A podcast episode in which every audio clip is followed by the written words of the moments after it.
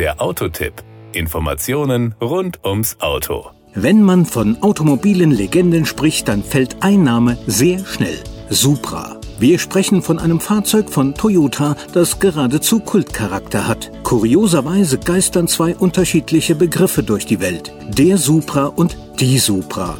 Was ist denn nun korrekt und was ist das Besondere an dem Auto? Die Frage kann uns Toyota Produktpressesprecher Thomas Heidbrink hochoffiziell beantworten. Es ist der Toyota GR Supra, so heißt er in der neuesten Variante ganz offiziell. Das Besondere ist, es ist ein Coupé, Zweisitzer. Der Supra ist den meisten Leuten aus The Fast and the Furious bekannt. Das ist das Vorgängermodell. Wir haben es bei Toyota dann eingestellt, 17 Jahre Pause gehabt und nun, das ist das Besondere, wieder auf den Markt gebracht. Eingestellt wurde es übrigens schon vor dem damaligen Filmstart. Der Erfolg des Films hätte aber an dieser strategischen Entscheidung auch nichts geändert. Nun hat man sich bei Toyota aber auf Traditionen der Vergangenheit besonnen und bietet zur Freude der Fans einen neuen, den Toyota GR Supra an. Ja, das Fahrzeug knüpft eben an die alte Tradition an. Wir haben einen reinen Sechszylinder unter der Haube, so wie wir das bei den Vorgängermodellen auch hatten. Der liefert 340 PS bei 500 Newtonmetern. Das heißt, er hat schon ordentlich Wumms von 0 auf 100 4,3 Sekunden und der ist bei 250 km/h abgeriegelt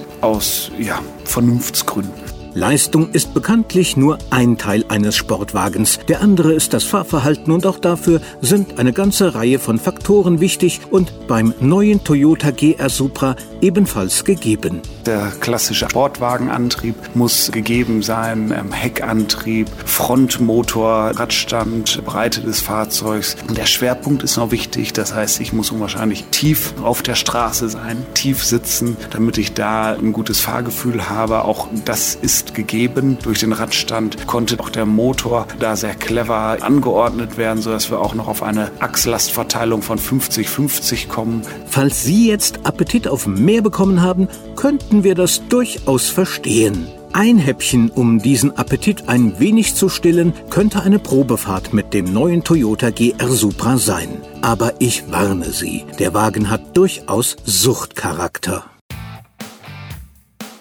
Das war der Autotipp. Informationen rund ums Auto.